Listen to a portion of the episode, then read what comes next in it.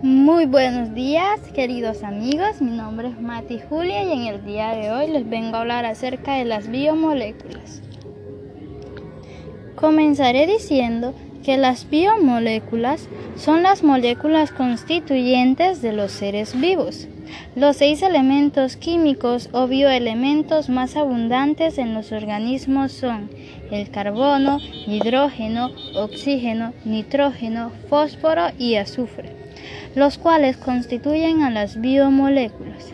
Estos seis elementos son los principales componentes de las biomoléculas. Las biomoléculas permiten la formación de enlaces covalentes entre ellos compartiendo electrones debido a su pequeña diferencia de electronegatividad. Estos enlaces son muy estables. La fuerza de enlace es directamente proporcional a las masas de los átomos unidos. Además de esto, permiten a los átomos de carbono la posibilidad de formar esqueletos tridimensionales para formar compuestos con número variable de carbonos. Las biomoléculas se clasifican de la siguiente manera. Primero, según la naturaleza química, las biomoléculas son inorgánicas son aquellas que tienen una función fisiológica en los seres vivos, pero que no polimerizan. Por ejemplo, el dióxido de carbono es producto de desecho en la respiración y también reactivo para la fotosíntesis.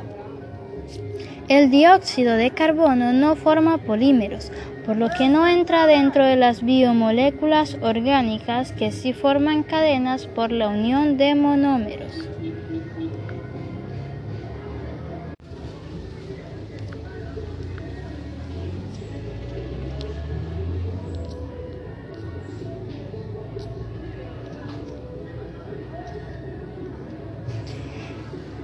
Está el amoníaco, el dióxido de carbono, el agua, entre otras. Son ejemplos de moléculas inorgánicas que participan en los procesos de la vida dirigidos por las biomoléculas.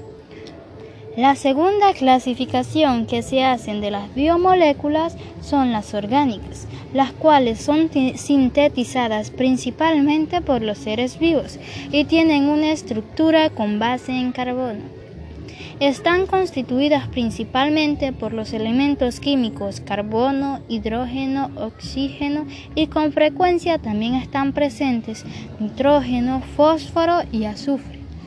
También se encuentran moléculas con algunos metales de transición como el hierro, cobalto y níquel. Se llaman oligoelementos y aunque se encuentran en cantidades muy pequeñas son necesarios para la vida. Las biomoléculas orgánicas pueden agruparse en seis grandes grupos o tipos.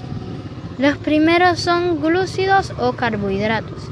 Los glúcidos, impropiamente llamados hidratos de carbono o carbohidratos, son la fuente de energía primaria que utilizan los seres vivos para realizar las funciones vitales.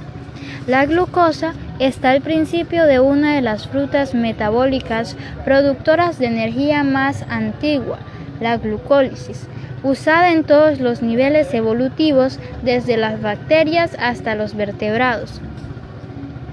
Muchos organismos, especialmente los vegetales, entre estos algas y plantas, almacenan sus reservas en forma de almidón, en estructuras denominadas amiloplastos, en cambio, los animales forman el glucógeno. Entre ellos se diferencia por la cantidad y el número de ramificaciones de la glucosa. Algunos glúcidos forman importantes estructuras esqueléticas como la celulosa, constituyente en la pared celular vegetal o la quitina, que forma la cutícula de los antrópodos. Los lípidos Los lípidos saponificables cumplen dos funciones primordiales para las células. Por una parte, los fosfolípidos forman el esqueleto de las membranas celulares. Por otra, los triglicéridos son el principal almacén de energía de los animales. Los lípidos insaponificables como los isoprenoides y los esteroides desempeñan funciones reguladoras. Los aminoácidos. Los aminoácidos son moléculas orgánicas con un grupo amino y un grupo carboxilo.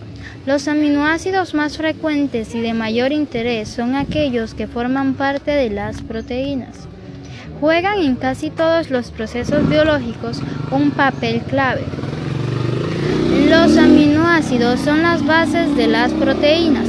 Es un grupo muy heterogéneo de sustancias químicas tanto desde el punto de vista estructural como las funciones que realizan.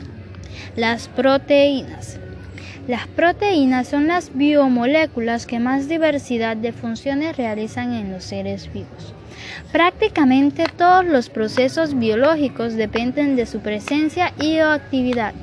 Son proteínas casi todas las enzimas, catalizadores de reacciones metabólicas de las células, muchas hormonas, reguladores de actividades celulares, la hemoglobina y otras moléculas, con funciones de transporte en la sangre, anticuerpos encargados de acciones de defensa natural contra infecciones o agentes extraños. Los receptores de las células a los cuales se fijan moléculas capaces de desencadenar una respuesta determinada, la actina y la miocina responsables finales del acortamiento del músculo durante el estado de la contracción. El colágeno, integrante de fibras altamente resistentes en tejido de sostén de la planta y el tallo. Ácidos nucleicos. Los ácidos nucleicos ADN y ARN desempeñan tal vez la función más importante para la vida.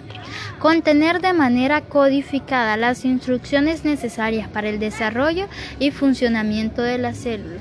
El ADN tiene la capacidad de replicarse, transmitiendo así dichas instrucciones a las células hijas que heredarán la información.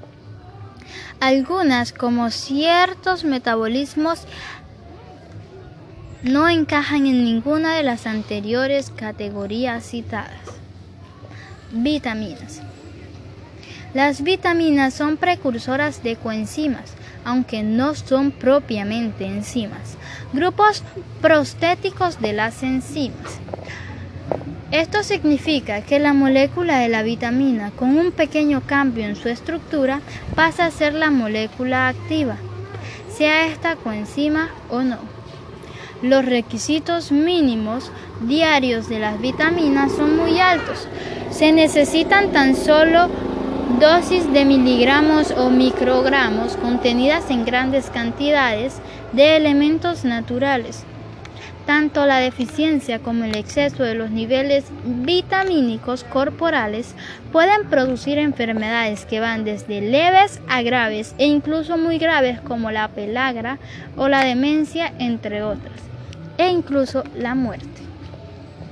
Algunas pueden servir como ayuda a las enzimas que actúan como cofactor, como es el caso de las vitaminas hidrosolubles. Esto es todo, muchas gracias por su atención.